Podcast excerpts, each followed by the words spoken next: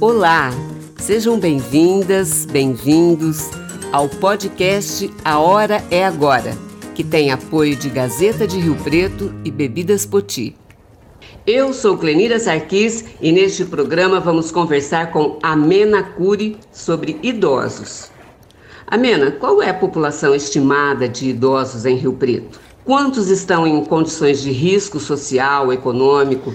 Boa tarde, meu nome é Amena Ferraz, eu sou bióloga sanitarista, sou servidora pública municipal, sou docente no curso de medicina da Unilago em Rio Preto e atualmente é, né, sou trabalhadora do Sistema Único de Saúde há quase 23 anos e mais recentemente, nos últimos seis anos, tenho me dedicado às questões das articulações de vulnerabilidade e intersetorialidade uhum. das políticas públicas é, no município. É, fico aberta aqui, primeiro agradecer o convite, a oportunidade de participar com vocês e é aberto né, as possibilidades de questionamentos aí posteriores e um debate sobre o tema. Importante a gente né, é, é, trazer esse tema para discussão, né, a questão do envelhecimento, que é uma realidade que atinge todos nós. São José do Rio Preto é uma cidade é, grande, né? Hoje a gente tem aí é, os dados aí do IBGE vão nos mostrar que com certeza estamos próximos dos 500 mil habitantes.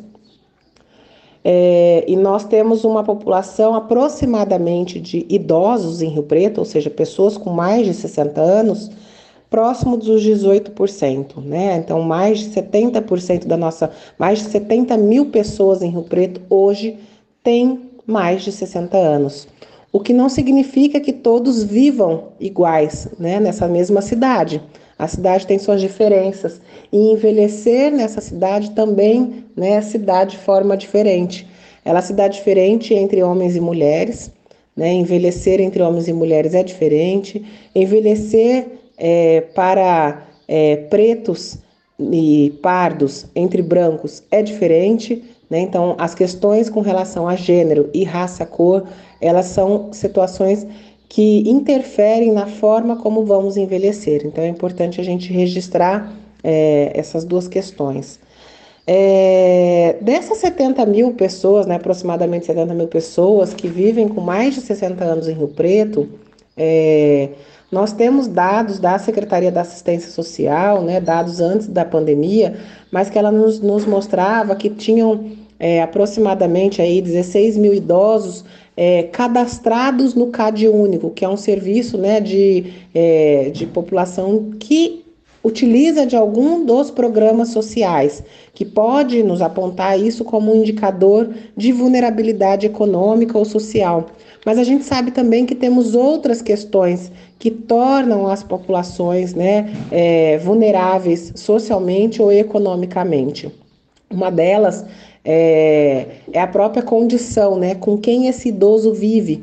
Né? A gente fez recentemente uma pesquisa em Rio Preto, fazendo um questionário, aplicando um questionário, e esse questionário nos mostrou que mais de 40% dos idosos são idosos que fazem a manutenção das residências e das famílias.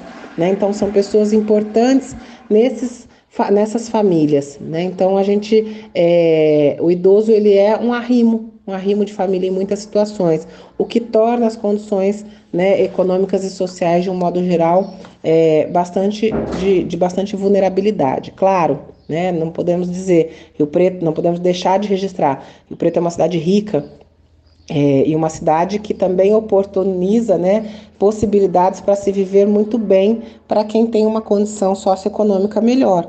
Né? Então, nós também temos essa diferenciação, essa desigualdade é, social entre a população idosa em São José do Rio Preto.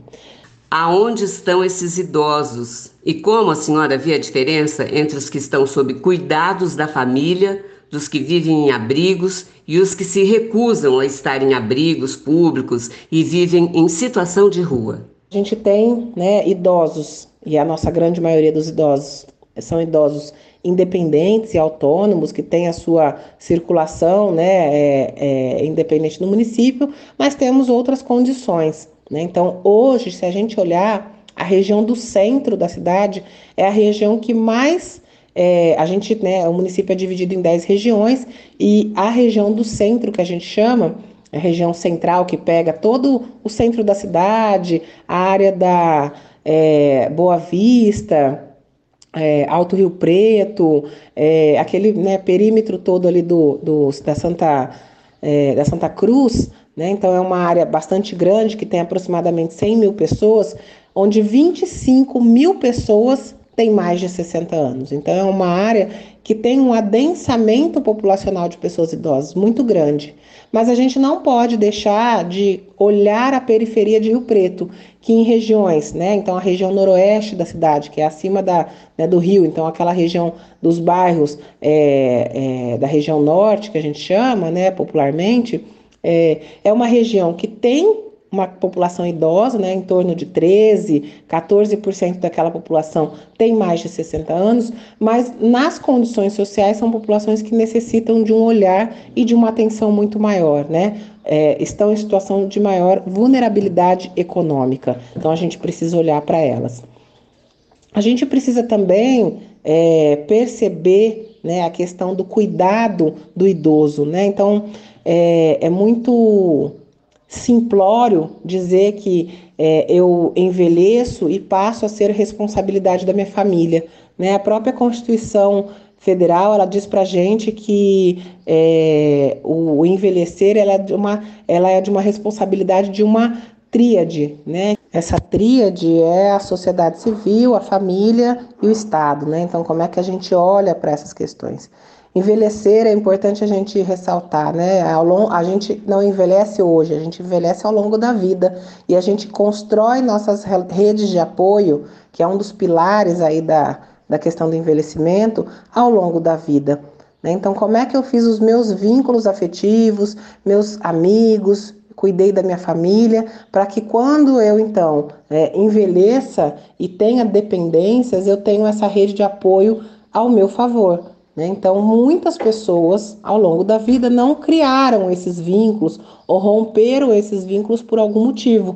E agora, aos 60, aos 70, aos 80 anos, necessitam de cuidados que eu não posso né, simplesmente dizer que agora, é, com aquela pessoa que eu não tenho vínculo nenhum há 50 anos, é aquela pessoa que deve cuidar de mim.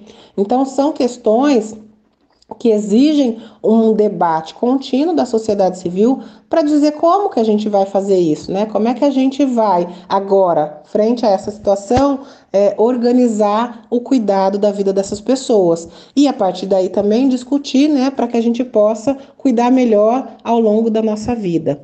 E aí a gente tem algumas questões, né, algumas formas de cuidado. Uma delas são as próprias é, instituições de longa permanência para idosos. Aqui em Rio Preto, por ser uma região bastante rica né, e bastante centralizada, é, com possibilidades de se tornar né, esse grande comércio que são as casas de repouso. É, hoje nós temos no município em torno de 1.200 leitos né, entre casas públicas, casas privadas e casas filantrópicas.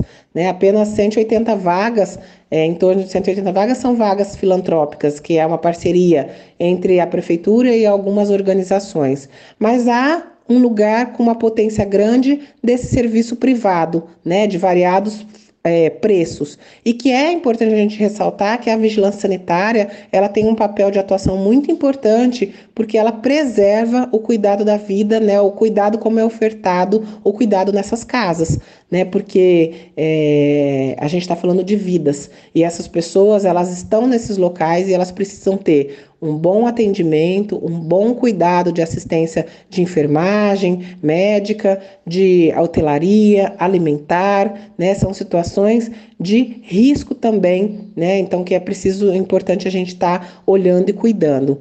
É... Uma outra forma, né, que é, as pessoas vivem em Rio Preto, é a própria família, né? A gente, a grande maioria da população, ela está aí é, envelhecendo com os seus idosos. E é importante a gente registrar que nós não fomos ensinados a cuidar dos nossos idosos, né? Nós, ao contrário, culturalmente entendemos por muito tempo que pessoas com mais de 60 anos elas vão se tornando peso para a sociedade, o que isso é completamente é, um equívoco.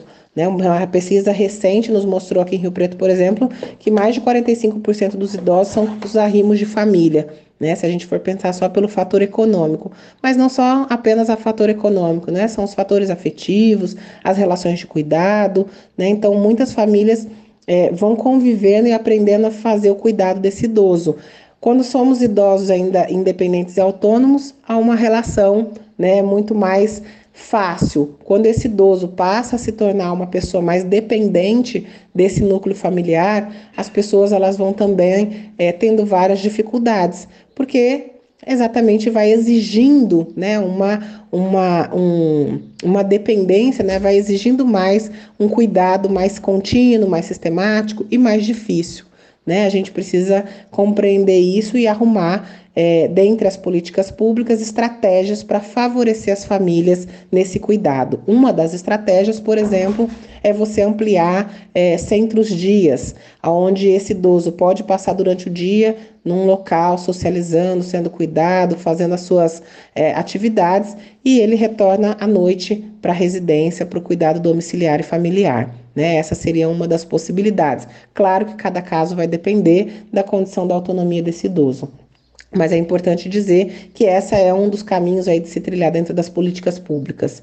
Há um outro lugar, né, que a gente precisa, né, também registrar aqui, é, que é com relação né, ao modo de viver da população em situação de rua, né, que não é um privilégio, né, claro que isso não é um privilégio, mas não é uma condição exclusiva do município de São João do Rio Preto. Viver em situação de rua é uma característica internacional é, que com o agravamento do Covid e das questões sociais, isso se agravou, com certeza, nas, na, nas cidades né, grandes, e Rio Preto é esse lugar. É, em Rio Preto, hoje, aproximadamente 14% da população que vive em situação de rua tem mais de 60 anos, e é importante a gente dizer que ele viveu em situação de rua por 10, 15 anos, e agora ele tem 60 anos. Então, a gente tende a olhar para ele também entendendo quais são os direitos que ele tem, mas qual é a forma como ele se coloca nesse mundo, né? Então não são situações simples de se resolver é, e nem se, soluções simplistas que vão solucionar essa problemática, né? As problemáticas que se cruzam, que é o envelhecimento e a pessoa em situação de rua. Então é importante a gente fazer esse registro. Então são muitas é, desafios, de um modo geral, que nós temos com relação ao envelhecimento. Exatamente como se dá a sua atuação nesta área? O meu papel na Secretaria de Saúde, eu sou servidora pública municipal, trabalho, atuo na Secretaria de Saúde há aproximadamente 23 anos e nesse né, momento, mais recentemente, nesses últimos 5, 6 anos, eu tenho me dedicado mais às questões das vulnerabilidades e da articulação dessas ações intersetoriais né? Então, por exemplo, o envelhecimento, as políticas do envelhecimento, como é que elas articulam entre si, né? entre as várias políticas, saúde, assistência, cultura, desenvolvimento econômico, renda e trabalho, educação e a própria sociedade civil. Né? Então, o meu papel é, dentro da prefeitura é um pouco nesse lugar né, de fazer essa mobilização, inclusive na qual a gente aí é, finalizou um, um projeto que foi encaminhado para a Organização Mundial de Saúde recentemente, que é o projeto Cidade Amiga do Idoso, na qual a gente assume o compromisso aí nos próximos três anos de tornar essa cidade mais amigável para todos, né, fazendo aí em vários aspectos que ela possa se tornar mais amigável. Né? Então não é uma tarefa simples e nem é uma tarefa para hoje, né? É uma tarefa para médio e longo prazo. A senhora tem dados ou uma percepção de como a pandemia atinge os idosos? Não é possível a gente falar sobre o envelhecimento e não registrar a questão da pandemia do Covid. Né? A gente teve toda uma questão no início da pandemia é, e a gente tem que tomar muito cuidado para isso não se tornar né, um preconceito de que são as pessoas idosas que estavam em maior vulnerabilidade, que não necessariamente era isso, é, mas elas que se tornavam, né, é, por várias características, é, mais é, frágeis na condição, então houve toda uma mobilização das políticas públicas de saúde de, e da assistência social aqui, de organização para que esses idosos fossem os primeiros a se vacinarem, para que essas instituições onde estavam privados né, do convívio social também pudessem, porque então estavam em uma situação de maior risco, é, pudessem ser né, bastante monitoradas para que a gente evitasse óbitos em grandes proporções, e isso foi possível aqui em São Rio Preto. Nós tivemos indicadores é, muito significativos e potentes nesse lugar, né, pouquíssimos óbitos é, com populações institucionalizadas, mas houve toda uma mobilização. E o que eu posso dizer hoje, com certeza, a vacinação, que é a ciência, né, a resposta da ciência, de fato, para a preservação das nossas vidas, ela tem dado certo. A nossa população idosa, ela está muito, é, os nossos indicadores de vacina são indicadores bastante potentes, né, bastante significativos de primeira e segunda dose, mas nós estamos percebendo que há uma, né, uma dificuldade, uma resistência. Eu não posso, né, não consigo concluir exatamente o que, mas há é, uma morosidade né, das pessoas quererem tomar a terceira dose. Então, nós precisamos estimular os nossos idosos é, para que eles busquem o serviço de saúde e tomem a terceira dose, que é a dose de reforço do Covid. É importante dizer a todo momento isso.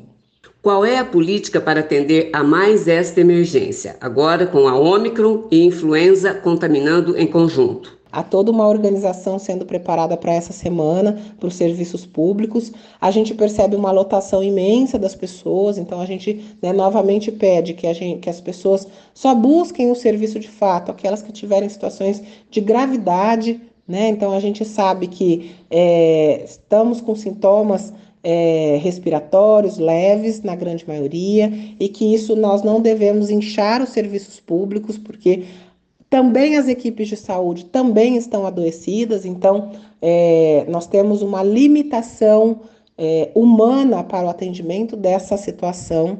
Então é importante que sintomas leves permaneçam em casa com medidas protetivas, lembrando que as medidas protetivas é o uso constante da máscara, é, o uso de lavagem de mãos, álcool gel, né? Toda essa questão que nós já estamos preparados para isso. E para a população idosa, também a gente pede toda essa, reforça essa orientação e mais ainda eu venho aqui fazer o reforço e o apelo de que a gente faça a, de que a gente busque o serviço de saúde para tomar a terceira dose da vacina do Covid. Né? É o apelo que a gente faz para que a gente possa aí ter uma situação mais amena com relação a essa questão da transmissão nesse momento dessa, da, do Covid.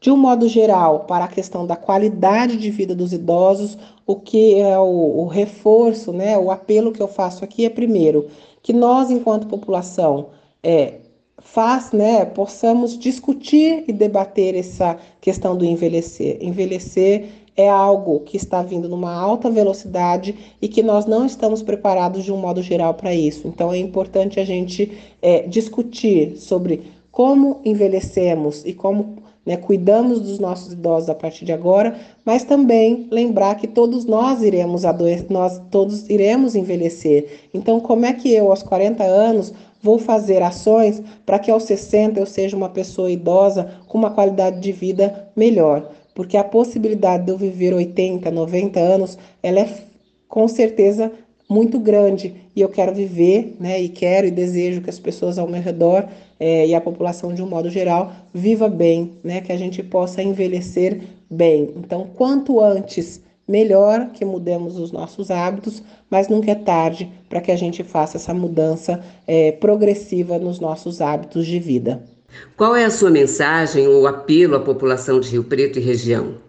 Como devemos agir para proporcionar uma qualidade de vida melhor aos idosos? Um dos temas aí né, de muito interesse é a questão do envelhecimento.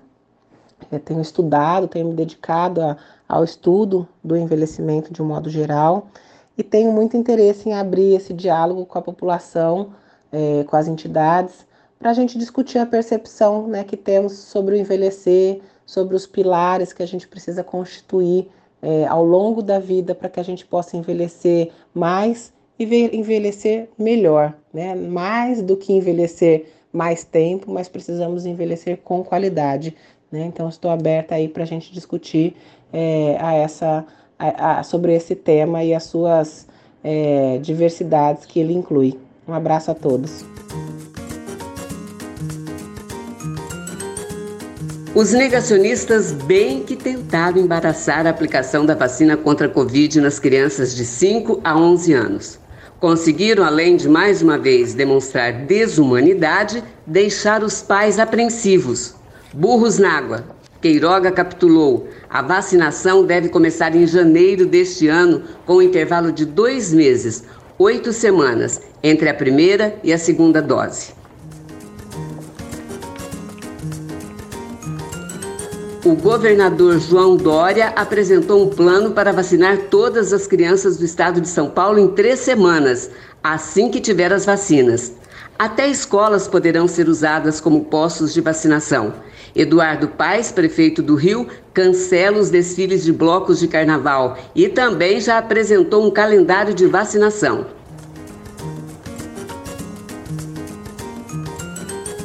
Enquanto isso, o Jair continua a dizer que poucas crianças morreram para justificar a vacinação. Que não tem empatia, já sabemos, mas ele está abusando, tripudiando da dor dos pais de mais de 300 crianças que se foram e do direito à saúde, obrigação constitucional do Estado.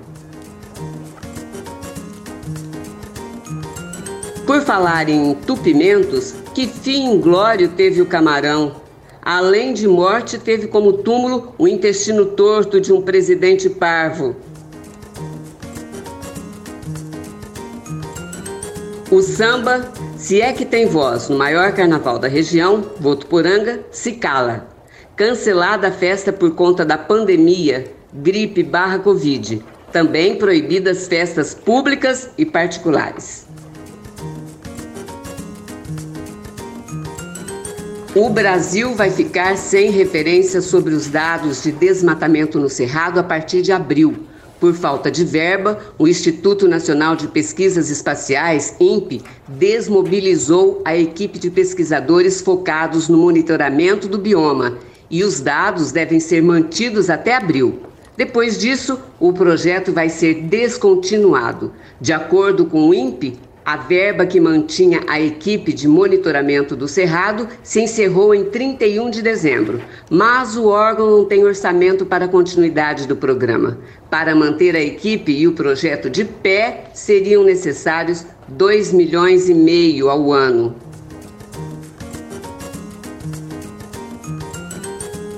Sabia que o Cerrado concentra oito nascentes das 12 bacias importantes para o consumo de água e geração de energia no país? Isso é bom, mas o desmatamento aumentou 7,9% entre agosto de 2020 e julho de 2021, alcançando a marca de 8 milhões 531 quilômetros quadrados, área igual a cinco vezes a cidade de São Paulo. Como se não bastasse, o governo federal corta a verba do INPE, Instituto Nacional de Pesquisas Espaciais. A caixinha do INPE só dá para ter os dados até abril. Já a caixinha do fundo partidário está bufando. E a Orlando brasileira, como está sendo chamada vizinha Olímpia, hein? Em reportagem da Folha de São Paulo, o pessoal dos hotéis, parques e resorts esperam bater um recorde e receber 750 mil turistas neste verão. Procuramos a Prefeitura e suas secretarias para sabermos os cuidados e os protocolos que serão tomados, mas nada de nos atender. O site também não é lá essas coisas em informação. Bem, mas está lá manifestado o sucesso do Réveillon. Saúde! E para encerrar, vamos discordar do canastrão ministro da Saúde. Michele não é mãe de todos os brasileiros. Acho que nem ela acha que isso é um elogio. A Hora é Agora volta na próxima segunda-feira. Obrigada pela audiência. A Hora é Agora, sempre com o apoio de Gazeta de Rio Preto e Bebidas Poti. Água é Levite também estamos no site oestepaulista.net. A hora é agora. Produção Gerson Badaró, edição Zé Tomás, direção e apresentação Clenira Sarquis.